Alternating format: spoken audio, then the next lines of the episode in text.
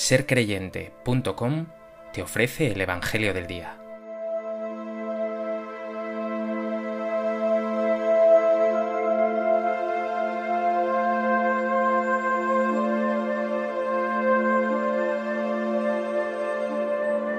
Del Evangelio de Lucas. En aquel tiempo dijeron a Jesús los escribas y los fariseos, Los discípulos de Juan ayunan a menudo y oran, y los de los fariseos también. En cambio los tuyos a comer y a beber. Jesús les dijo, ¿acaso podéis hacer ayunar a los invitados a la boda mientras el esposo está con ellos? Llegarán días en que les arrebatarán al esposo, entonces ayunarán en aquellos días. Les dijo también una parábola. Nadie recorta una pieza de un manto nuevo para ponérsela a un manto viejo, porque si lo hace, el nuevo se rompe y al viejo no le cuadra la pieza del nuevo. Nadie echa vino nuevo en odres viejos, porque si lo hace, el vino nuevo reventará los odres y se derramará, y los odres se estropearán. A vino nuevo odres nuevos.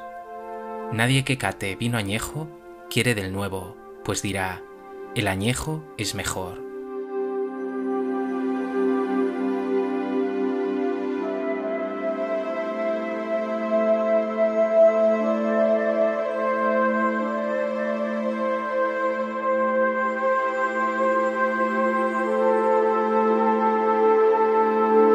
En el Evangelio de hoy Jesús responde a una pregunta que le plantean.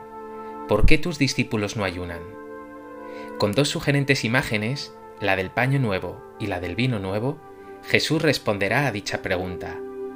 Él ha traído toda novedad. Él es la definitiva novedad.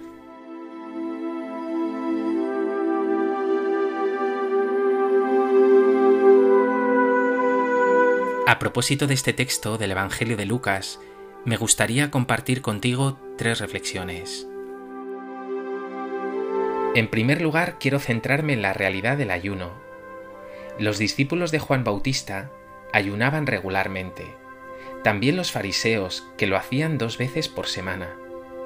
Una práctica religiosa que nosotros, los cristianos, vivimos también en tiempos fuertes de preparación, como por ejemplo en la cuaresma. Sin embargo, aquí el ayuno es imagen del Antiguo Testamento, imagen de una religiosidad vieja, carente de vida, esos viejos moldes de la ley y de las tradiciones mosaicas, que son incapaces de traer vida y novedad al corazón humano.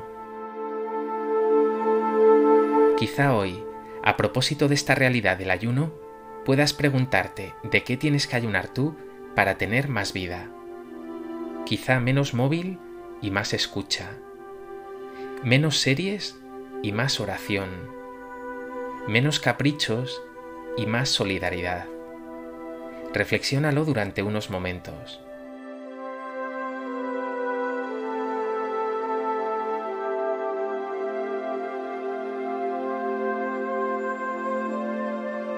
En segundo lugar, quiero centrarme en la respuesta de Jesús, concretamente en esa imagen de Jesús esposo. El Antiguo Testamento presentaba a Dios en sus desposorios con Israel. Ahora Jesús retoma esta imagen para hablar de su ser y de su misión. Él es el esposo que viene a traer las bodas de Dios con su pueblo, el nuevo pueblo de Dios. Él trae la alegría, el gozo, la fiesta, la abundancia, ese banquete abierto a todos del que hablará en algunas parábolas. Jesús está diciendo, por tanto, que con Él se están realizando los tiempos mesiánicos, en que Dios prepara un banquete abundante para su pueblo. Solo en la ausencia de Jesús, en su pasión y su muerte, sus discípulos ayunarán, porque sufrirán su ausencia, y también porque como Él serán perseguidos.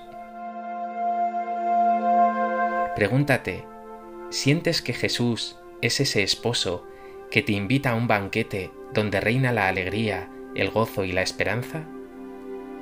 ¿O más bien vives la fe como un marrón, como un peso, como una desgracia que te hace vivir una vida venida a menos?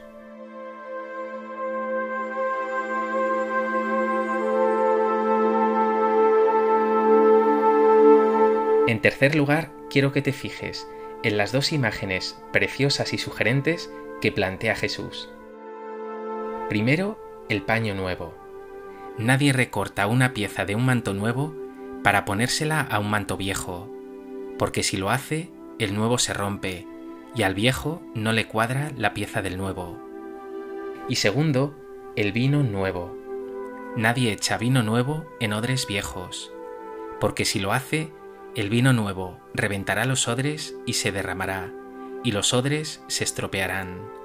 A vino nuevo, odres nuevos. Con estas imágenes queda claro que todo en Jesús sabe a novedad. Él trae el reino de Dios, y ese espíritu del Evangelio, que es el paño nuevo y el vino nuevo, es incompatible con ese manto y ese odre viejo del antiguo Israel, apegado a la ley y a un culto viejo. Mírate a ti. A veces también tu religiosidad o tu relación con Dios saben a viejo, a cumplimiento, que siempre es cumplo y miento. Tu forma de vivir la fe sabe a algo poco revitalizante. El Papa Francisco, en esa primera exhortación que escribió llamada La Alegría del Evangelio, dice, Dios siempre puede, con su novedad, renovar nuestra vida y nuestra comunidad, y aunque atraviese épocas oscuras y debilidades eclesiales, la propuesta cristiana nunca envejece. Jesucristo también puede romper los esquemas aburridos en que pretendemos encerrarlo y nos sorprende con su constante creatividad divina. ¿Vives tú también encerrado en esquemas aburridos? ¿O transmites por cada poro de tu piel la novedad y la alegría de Jesús?